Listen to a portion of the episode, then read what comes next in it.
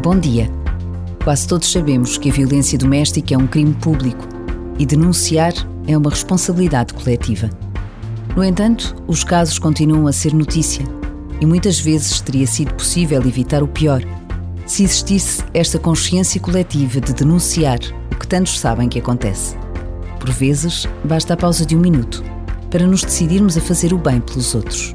E Deus espera este melhor de cada um de nós.